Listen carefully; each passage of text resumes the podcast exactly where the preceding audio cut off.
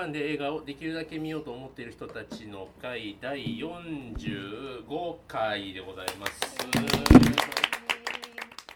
い、えっ、と本日11月24日土曜日午後2時を少し過ぎたところ、えっ、と神戸住吉にありますチーズワインバーミモレットからお送りいたします。本日の新作は、えーこちら、えーブライアン・シンガー監督のボヘミアン・ラブソディで旧作は、えー、りょうさんの推薦のグッバイ・レーニンでございます。まずはお集まりの皆さんのメンバー紹介から参りますということで、えー、とミモレット映画部部長のおじです。えっ、とほんと今月なんですけど、バタバタしてましてね、毎度あの見たかったけどまだ見れてない映画の話すると、えっ、とボーダーラインソルジャーズがすごい見たいんですよね。で見ようてかもう昨日ねあの見ようと思ってたんですけどなんか家でふやふやってしてたんで結局時間がなくなっちゃって あのあのっていう感じだったんですけどまあそれに合わせてあのボーダーライン前の旧作の方は見たんですけれどもめっちゃ面白いですねあれね。相変わらず面白いですけど。なんかリアリティとちょっとヒロイックな感じとダークな感じが絶妙のバランスというか、まあ、何しろベニチオ・デルトロがかっこいいというところで、うんまあ、これはもう2作目やってるうちに見に行かなあかんなと思っておりますよろしくお願いいたしますはい、りょうです。えっ、と前回から六七本見てやっと百二十人。おおーお見ました150まで頑張れ百五十。百三十いきそうや。百三十目処かなって思いながらで昨日小田内見てきました。見てああきました。デルトロさんかっこよかったです。ちょっとやっぱワンとは毛色が若干違うんですけど、うん。それはそれででも朝の9時から見る映画ではないな。かなりの重さで襲ってきたので、そうですね。まあもう一本ちょっと面白かったの前の回の後やと思うんですけどバッドジーニアス見て。ああ。あのカンニングのやつ。カンニングのやつタイ映画ですね、うん。まああの登場人物の名前というかやってる役役の人の名前が長すぎて っていうのもあるけど、あれは本当に面白い、まあ、古典なんかオーソドックスな感じなんですけど役者も良ければ構成もいいしドキドキさせてくれるしで主役もめっちゃスタイルいい女の子で可愛くてっていう映画でアジアの映画最近サーチも見てまたジーニアスも見てでクレジーリッチも見てやっぱ面白いなっていう感じはしたこの頃でしたよろしくお願いしますよろしくお願いしますえー、とリックです、えー、と少し前なんですけども、えーもう結構終わりかけかなと思うんですがあの、えー昔若松浩二っていう映画監督がいてでえーとまあまあ60年代にピンク映画ピンク映画の黒澤明と呼ばれて人を出してなんかそこからあのえー、とピンク映画やけどなんかね、えー裸出したらあと何もい何やってもいいっていうんであのむちゃくちゃなんていうか破天荒というか、まあえー、とすごい細工が上がってたり実験的だったりするような映画を、えー、とまず新宿文化とか新宿のさそり座っていうところでかけてから全国でピンク映画に流すっていうようなことでなんか70年代にすごいこうなんかまあ若者に支持されたみたいな人がいたんですけど、えーとまあ、あの最近まで映画撮ってて、えーとちょちょっと突入せよじゃない。実録連合赤軍とか、まあ、あの撮って、まあ、あのつい何年か前に亡くなったんですけど、まあ、その若松プロのそのすごい熱い、えー、と70年前後の時代のことを取り上げを題材にした、えー映画が、えーと「止められるか俺たちを」っていう映画があって、えー、と主演門脇麦なんですけどもピンク映画の現場に一人だけあの女の人であのほんまに助監督をやってた人がいてでその人目から通してその若松プロを描くっていう映画で、えー凶悪のあの白石監督が、えっと若松プロでで、まあ、修行ちょっと修行というか、えー入ってそこから映画館に入ったという経緯があって監督したりするんですけど。でまあ、えー、と舞台挨拶大学芸術劇場でやってて、まあ、まあそれもそんなんもまあ良かったんですけどえっ、とねまあとりあえずあのその頃の、えー話ながらまあ面白い面白いというか、えーとまあ、見てほしいなっていうのがあるんですけどあの若松プロの話っていうよりはその、えーと、女若い女性がそういう現場に入って創作をしていくっていう中で、えー、すごい若松プロってまあなんかあのそういうむちゃくちゃな映画いっぱい撮ってたんで結構伝説的なところなんですけどそこに女の人が入っていくっていうのはなんかなかなか辛いというかまあ結構そのあのそういう世界に女の人が入っていくってまあね映画界で、まあ、なかなかその監督とか裏方って女の人できないところだったんででその人こ結構自殺しちゃったんでだから結構だからその人がこうそういうなんか当時のなんか女の人がそういうものを作るところに入っていく時にどうなっていくかっていう、まあ、すごい面白いソーシャル的なところだったんで若松がっていうようなところが面白い映画になってましたということでまたなんか配信等で見れるようになってほしいなという。もう一度タイトルをお願いしえー、止められるか俺たちを。本当に自殺しかどうかは分かんない。分かんないです。あのオーバードーで見つかっててあそうそう、まあ、お酒と薬飲みすぎちゃってそのまま死んじゃったかもしれない。で結構なんか来てるおじいさんもしかしたら舞台挨拶やってるし若松頃のじじいたちがおましっとったんちゃうかって ちょっとあのパンフレットのなんかその座談会の写真とか見てあれこのこのじいさんおったんちゃうかって。まあちょっと思ったりもしたんですけど、まあ、というような。客席もなんか客席は結構ね、まああのまあ、年寄りね、まあ、60歳ぐらいのそういう人たちもいるし、まあ、全般的に、まあ、あの40ぐらい平均取ると40ぐらいっていう感じが多かったというのとあとシネヌーブで今橋本忍映画祭やってるんでいいですね。とりあえずあの幻の湖絶対見てください。それだけそれだけはいいの帰らんといてよ、はい、ということでよろしくお願いします。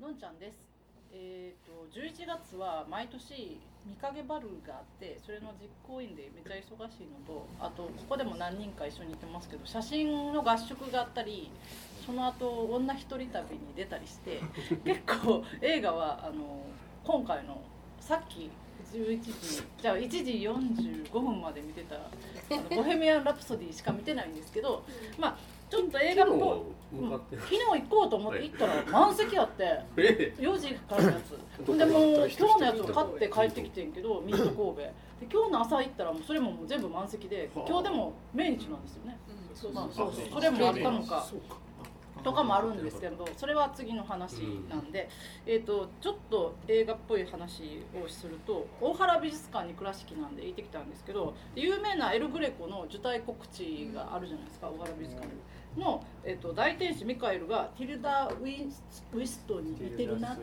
ィルダ・スウィントンに似てるなってすごい思ったのでやってほしいなと。そういう受胎告知の映画やってほしいなと。聖書物語やってくれないかなと。思ったっていうぐらいしかちょっと映画ニュースがないです。すみません。で、踏まれたい。そう。これがティルダ。ティルダ、すごいティルダっぽいよ。ああ、ちょっと鼻筋が？うん。ほら。欲しい。はいはい。まあやったことある。まあ倉敷にぜひティルダ見にティルダに会いと思います。のんちゃんでした。はい、よろしくお願いします。今月はベノムとサーチですね、サーチはちょっといっぱい語りたいことがあるんですけどなんかその回じゃないしと思いつつ。なんかサーチはなんか今グーグルでちょっと込み入ったことを探そうとすると一発で出てこないじゃないですか。で今の今で見るのがちょうどいい映画の作りをしてます。あの結構なんか謎解きっぽいんですけど謎解きっていうよりはこうこれかもしれない違いましたこれかもしれない違い違いましたっていう感じが繰り返しでくる感じなので Google の検索結果をしてここから違ったここから違ったみたいな感覚を味わえる感じの映画でミステリーじゃないんだな実はっていうことが思ったり。であのずっとなんか映画館で Google の画面見るの面白いなって思いました、大画面はい。でベノムは単純に面白かったです、はい。そんぐらいです。以上です、はい、よろしくお願い。します、えー、8です。えー今日来る前に、えー山下信弘監督のハードコアを見てきたんですけどちょっとね 私の好むタイプじゃなかったかなという残残念な感じだったどういうタイプのロボットが出てくる話で山田孝之とそれから佐藤健が兄弟で出ててでもともとは昔の漫画のコミックの映画化っていうことでオールドボーイとかの原作の人らしい。亡くなったらしいんだけど。ということで結構期待大で見たんですけど、ちょっと 違う。なんか青春ドラマでもないし SF でもないし中途半端なあ感暑苦しくて。じ暑苦しい？あんまり爽快感もないっていう。でも佐藤健佐藤健がねまた全然違うんだよね。へああいう半分青いのあの純な感じでもないし。っていう感じ。で思いましたえここれ兄弟ありえないよね。なんか種類が違う 顔の人間の。骨格が。でもね見てるとちゃんと兄弟になるような雰囲気的にはちゃんと作ってるからなかなかやっぱその二人はうまいと思うでまあ映画としてやっぱ良かったのはさっきリクさんが言ったあのー橋本忍の映画祭で見た昔の映画で、えー全然本当に内容も知らないで見た「いろはにほへと」っていうやつとそれから「白と黒」っていう映画を見てこれがね本当に面白い。もうドラマとしてしっかりもできてるし、えーどんでん返しもあるしみたいなところがあって。白と黒はちょっとね作品紹介見てこれはちょっと 気になるなってすごい。い。う本当にすごい。びっくりするぐらい良かっで橋本忍っていう人が監督なんたいやいでや脚本家。脚本家？橋本忍はあの黒澤明のなんか初期作品でもいっぱい書いてたり。羅生門から始まってああなるほど。もうそうそうたる砂の器とか素晴らしい八甲田山とか。もう有名な作品をたくさん100歳まで生きたっていう本当にす説。的なごいなついつい去年今年ぐらいに亡くなられましたね。100歳。男の人ですよね。そうだそうでせ本当は生誕100年で多分映画祭組もうと思ったんだけどもうちょうど追悼になる追悼にもなったっていうことで。で本当に私も幻の実は見てないので。ああそうですか。もうぜひ見てください。あれぜひを劇場で見るっていうのは伝説のカルト映画っていうので。へえ噂は。ヌーボヌーボヌーボってますんでまあぜひ。以上のはい。シネヌ僕は今はなき南海岸で見ましたけどあかつてへはい。ありがとうございます。よろしえくお願いします。あ、ひろかつです。あの私はまたいつも通り課題映画しか見てなくて、あのイオンシネマ桂川にガラガラガラの なんかゆったり近所の？近所の桂川いっぱいじゃなかったでしたガラガラいつも通り。一番大きいとこでやったけどいつも通りガラガラミント満席で入れないのに。皆さん桂桂川まで行きましょうそうもうのんびりもう見れたんで、めっちゃいいですね。はい。そうだからもうなんでやってんのかも不思議なんですけどね。まあ多分あのまたマンションとかあの日いっぱいどんどん建っていくからそれで人人が増えてくるっていう。うん。それを見越しての。見越しての多分あのやっていると思うんですけどまあちょっと心配になるぐらい。あ まあいろいろ私事で写真展とかあのあミモレ今やとこことあの下のあのカフェニュートラルはい。でやってます。はい。はい。とちょかちょっと伸びるかもしれない。あそうなんや。どうですか？まあ別に置いとくだけは置いとけば伸びるっていう。まあそう置いとけば伸びるっていう。今はワンコだらけ。はい。あのワンちゃん見たい人はあの来てください。インドの。展示会が結構あったんです。今回今ね回変わってはい、変わって前リニューアルして、インド感。イインンド。ド感が出てますよね下は。スタートアップ今回はね多分今回インド感ちょっとインド感が。で、はい、またよろしくお願いします。よろしくお願いいたしますリリアンです。えー、と前回にプサン映画祭に行った話をあんまりしなかったんですけど今回は 1ヶ月も経ったとでも忘れてやっぱりあんまりしないんですけど あの今日ね朝からあの朝の8時から飲む会っていうのを時々やってて。あの朝の8時からガンガン扱うのであの白子とか食べたりあのカキフライとか食べてきたちょっとぼーっとしてるんですけどそれねその会にあのいるのがあの大体いつもいるのに一人インドの人がいてでインド人の人と話してその映画祭の話をしてたらあの私その映画祭にものすごく世界中の映画祭行こうとか全然思ってるわけじゃないんですけど、うん。今日来てないけどあのパンダさんがねよく来てくださってる。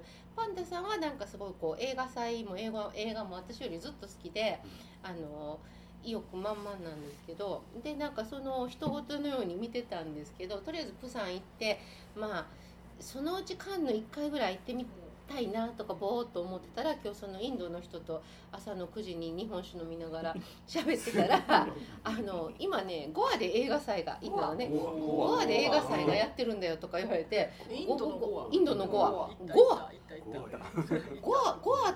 で映画祭とかあんの？とか言ってググったらなんか第48回映画祭えすごいじゃないなんかボリウッド系の映画が4050年ぐらい前からずっとやってたわけとか思ってでなんかあのじゃあ来年はゴアのえゴアの映画祭に行きましょうよみたいないや行こうからそういうのって大体行かないけどなんで言うやつでもでもまああのカンヌよりは近いいやカンヌの方が心の距離が近いような気はするけどでもなんかゴアゴア映画祭行ったらなんかもうちょっと免許変えでみたいな感じかなとかちょっとねあのパンダさんにその話をするとパンダさんはなんかいろいろ計画を立て始めそうな 気がするなと思いながら来ました。ゴアゴアちょっと行ったことインド行ったことないんでその映画祭目的でちょっと行ってみるのも面白いかなと。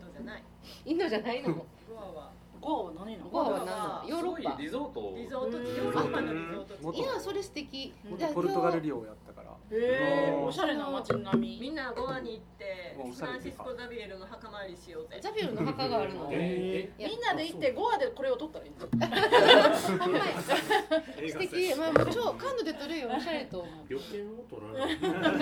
あとビザビザもいるレから。ザーも撮らなあビザもいいね。できたらあの狂犬病とかもああいろいろね。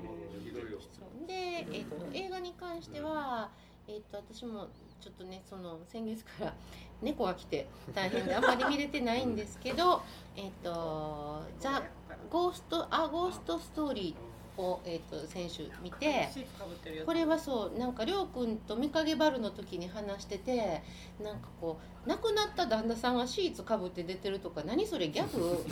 バカにしてんの？みたいな。ちょっと怖そうなやつ。あのしあ横じゃあそこ私でボロクソ言ってたんですよ。であのゴーストで亡くなった旦那がって言ったらデミムーアの、うん。デミムーアが異常に可愛さがゴーストがあるやん。もうもうデミムーアにみんながもうひれ伏した可愛さのあれがあるからあれをあれを旦那がなんかシーツかぶったら 弟アフレックがいやもう意味わからへん。弟全アフレック然弟アフレックで。なんか何それなんかもうそうアホちゃう？とか言ってたのにたまたまなんかこう猫の目を盗んでいける時間にそれしかなくって 仕方なく見たら全然違う映画でその夫婦のなんかとか全然違うしあのウーピーゴールドバーグは出てないの？出てない。ウーピーが出る感じでもないの。どっちかっていうとなんかこうもっと何あのあほらあのあのあれみたいな「ライフ・オブ・ツリー」みたいなああのまマリックねああのテレンスマリック。テレンス・マリックほどあの腹は立たへん。もうちょもうちょっともうちょっと画面動くけど話も。うん。でもねあれの半分ぐらいしかあの絵が動かないっていうかちょっとなんかその夫婦の情愛画とかラブストーリーとか心の触れる魂の旅とかそういうのとはちょっと違ってりょうくんの言ってた話と全然ちゃうやんとか思いながら見たけど逆にそのそのゴーストみたいな話でゴーストみたいなその夫婦の愛の話やのに旦那がシーツかぶって目に穴が開いてるので出てきたらやっぱりアホみたいやからそうじゃない話やったっていうのは案外よくって思ってた話と全然違う方向で。あの岸岸辺の旅みたいな感じともあちょっと違うちょっと違う暖房は全ちょっと違うというか全然違うあの近いといえば何やろ私がちゃっと一瞬思い出したのはあのあの人の出てた「アナザー」っていうああニコールのキットマンですね。ニコール・キットマンの出てたホラーのあれとあの映かあれをちょあの映画すごくいい。ちょっとあれとあとなんかあのその今ゴアの話が。あとあのゴアの話が出たけどアントニオ・タブツキの、えっと「インド野草曲」っていう小説のあの映画化されてやっぱインド野草曲っていう映画があってあれはなんかもう本当にモヤモヤしたよくわからない映画やねんけどあれにも近いっていうかなんかももやもやした。どっちかっていうとこう哲学的な雰囲気のあの時代時間が時間の間を戻ったり行ったりするしこう世の中変わっていくしみたいなそういうのを淡々と見つめる視線みたいな映画で宣伝とも予告編とも全然違ってデミ・ムーアとももう全く全く違うのでびっくりしたけどあのかえって良かったのでちょっとなんかあそういうまあでも好き嫌いあるかもわからないけど、うん。あの物好きな人は見たらいいと思います。最後それおすすめですね。いや、いや、進めたらちょっとなんか自信ない。全体的に褒めてんのかいや、進めたら多分ね、プラマイゼロな感じよくわかんないって言って怒られる可能性もある映画なんで私が昨日見た映画よりわけのわかんないあ、じゃあ、あのリリアン終わりました。次その昨日見た映画の話をステファニーが。はい、ステファニーです幼稚園の時に舞台告知の劇でガブリエルの役おをなぜなら一番口が達者だったから。セリフが多い。そうセリフ。あなたに今。口達者やったんや。あなたに今。覚えてないけど口達者で。で私が最近見たのは昨日「ファンタスティック・ビースト」を見ました、はい新しいやつ。新しいやつ。2作目のやつ見ました。感想。ジュードローがかっおおそうやな、ジュードまで出てんねんな。ジュードローがジュードローがこんないいおっさんになるとは誰が想像したであろうっていうぐらい私のジュードも好き。かぶってないかぶってないかぶってもうだってダンブルドアやから別にあ、ダンブルドア先生。あだってニット帽かぶってありますよねダンブルドア先生ずっとジュードロー先生かっこいいそしてジュードローは素敵よねで可愛い生物がいろいろ出てましたよくわからない。そして話の展開に全くついていけず。これ1の話どんな話やったっけってそっから入るぐらいわからなくて。続けてみたらわかる？でも1とどんなにつながってるんやったら1に。最初ほらパン屋のパパン屋の話パン屋パン屋のおっさんが。パン屋をしようとしてるおっさん。そうそうそうあーそのおっさんは多分出てたかもしれん、おっさんレギュラーですね。うん、出ておてっさんとそのえ？魔法使いの二人の兄弟おじい姉妹みたいな。あそうそうそう。その2人も出てる。うん。でもあのレッドメインのお兄ちゃんとか出てきたけどどう考えてレッドメインにお兄ちゃんいたの。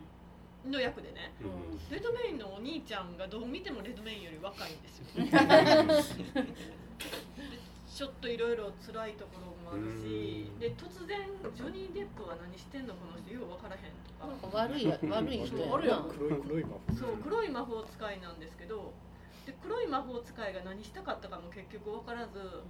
で途中き三人持ち越しとかじゃなく持ち越し持ち越し。も う綺麗に持ち越し。結構長めのねまたシーズンシリーズをやっていくと思うので。結。構もやもやうんと作った映画。多分あれ小説を読んでる人は分かるのかな？小説。あ小がないないんですか？ないの？オリジ多分ナルの。作ってんのはあの人が作ってる。そう JK ローリングでもないのにあれについてこいっていうのがちょっとひどいかなってぐらいう。んうおーって話が回っていって誰このいろいろ未回収のまま。そう未回収っていうかこの人どうした？んみたいな。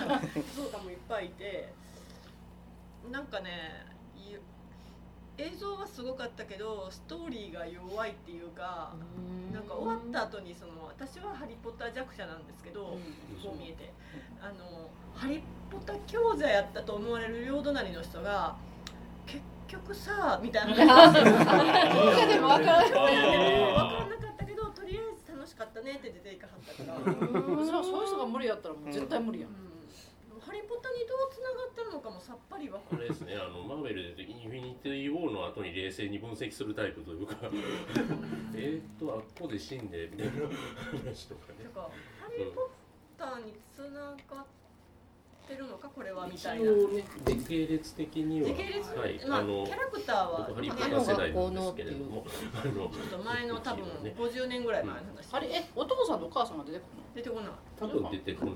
あ今今後出てくるかもしれないけど。ポッターの五六十年前の話。そんな前じゃないか？40えっ年ぐらいとね二いやい代。やいやダンブルドアが結構若いので。いや結構じじいでしたよえダンブルドアがジュードロいやいやジュードローでおっさんの役やおっさんというかもでもハリー・ポッターのダンブルドアは何百歳みたいな感じだから。そうそえっとね。うでもね 多分第一次世界大戦。あ第第一あ第一次大戦ぐらい。それだだいぶ前ですね。そうそうだいぶ前。なんか五六十ハリ年ー前ハリー・ポッターはいつの設定？ハリー・ポッターは多分あの10もう現代現2000代何年とかですよねなんか一本一つ目ができたのはそれぐらいじゃない？うん。まあなので誰か早く見て私に解説してください。お願いします。なんかあれですよね。シリシリーズものの途中のやつでなんかこうな完全に中だるみしてるパターンですよね。今の話聞いてたら。で作目でそれすごいで。もジョニー・デップまで投入したのに。やっぱりあのお前は俺の息子だぐらい言わないと。やっぱりそう来るかなどの映画かな。そう来るかと思ったら違ったしうんこんなこんなで、えっとボヘミアン・ラプソディから始めてまいります。